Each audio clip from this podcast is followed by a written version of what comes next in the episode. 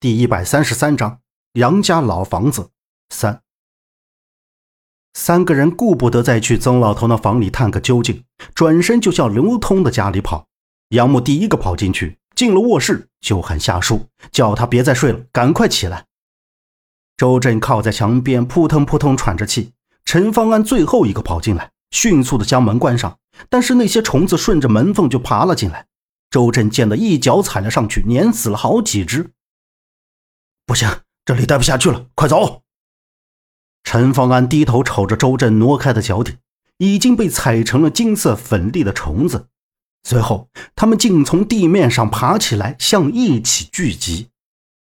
周震抬起被虫子咬的手臂，表面已经冒出了血。看到陈方安愤怒的目光，已经知道自己惹了麻烦，连声道：“这这么多，咱们怎么出去啊？”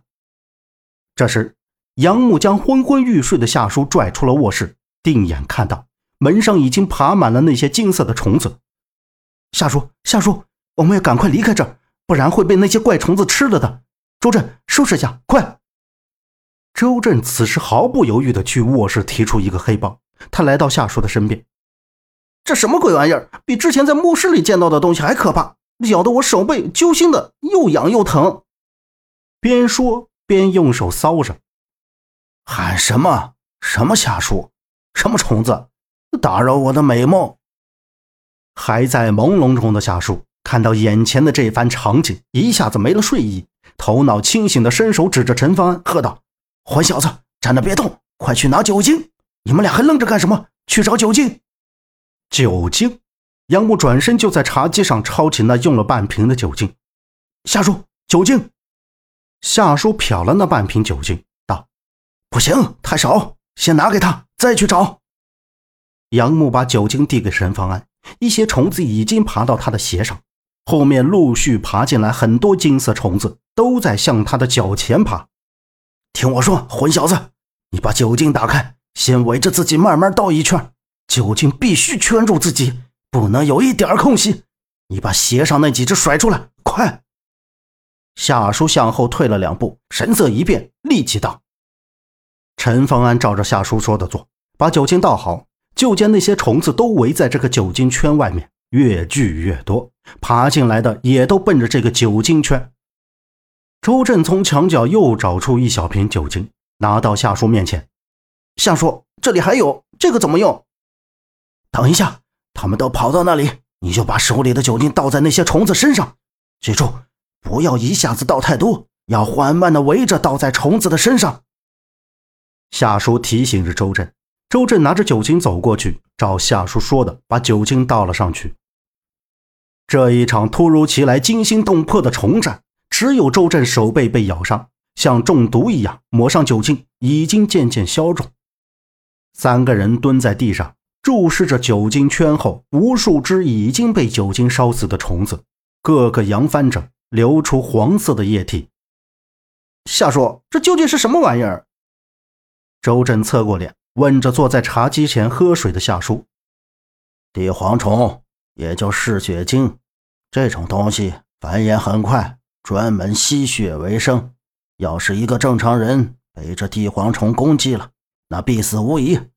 他们会把这个人啃得体无完肤。”夏叔放下杯子，缓缓道：“杨木站起身，追问道：‘但是他们是怎么出现的？为什么会攻击人？’”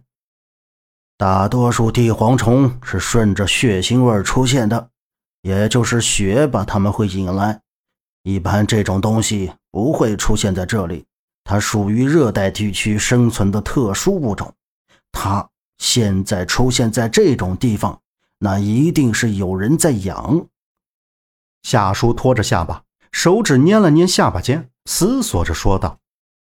陈方安看向夏叔，又撇过头来，垂低着眼帘。一种找到答案的震惊，说道：“所以，那老头不是被狗咬死的，而是被这些虫子攻击死的。”看着地面上一大片被酒精烧死的地蝗虫尸体，夏叔说：“必须处理干净，不然会有麻烦。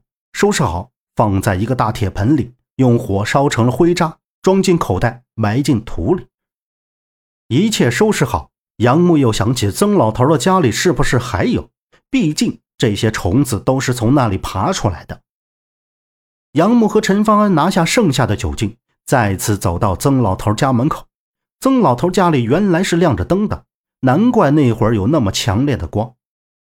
推开门，先看看里面，地面很干净，没有那地蝗虫的影子。走进去之后，映入眼里的是整个客厅的上方悬吊着一排排符咒纸，还有一张摆放着八卦阵的桌子。四处看了一下，这曾老头还会弄这些东西，难怪说话那么阴阳怪气的。看来只有之前门上有地黄虫，现在找不到一只虫子。回到刘通家的客厅，就只看到周震坐在沙发前吃着泡面，夏叔又躺回卧室呼呼大睡。这又折腾了半夜，在吃过泡面之后，就都暂时休息一下。第二天一大早，杨木就提出离开这里。如果他继续待在这里，不仅没有夏洛伊的消息，还查不出有关父亲的线索。周震问他准备先回北京，还是等等消息。在回到刘通家前，周震就已经给北京家里打了电话，让他爸找人去帮忙查查夏洛伊的消息。电话里，他爸是又生气又担心，千叮咛万嘱咐的让他注意自己的安全。杨木把曾老头给他说的第二件事跟他们说了一下，因为这么久，周震已经知道自己的情况，而陈方安也一起经历了这么多，他也应该知道自己体质的特殊。夏叔是从小看着自己长大的，更不会觉得奇怪。也把自己担心和顾虑告诉他们。他清楚夏洛伊百分之九十不在罗公子手里，他到底是被谁抓走的？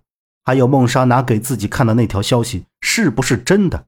会不会是孟莎骗了自己？这些都不敢肯定。然后陈方安说了几句话，让杨木曾经质疑他的念头打消了。他说。夏洛伊很有可能是被天祥门的人抓走。那天他听到打斗声，就跑出房间，迎面就抓住了一个人。那人脖子上戴着一条刻着天祥门吊坠的链子，他扯下来拿在手里，准备去帮周震他们，结果被巴特尔孟达拦住，打了起来。本集播讲完毕，感谢您的收听，欢迎您订阅，下次不迷路哦。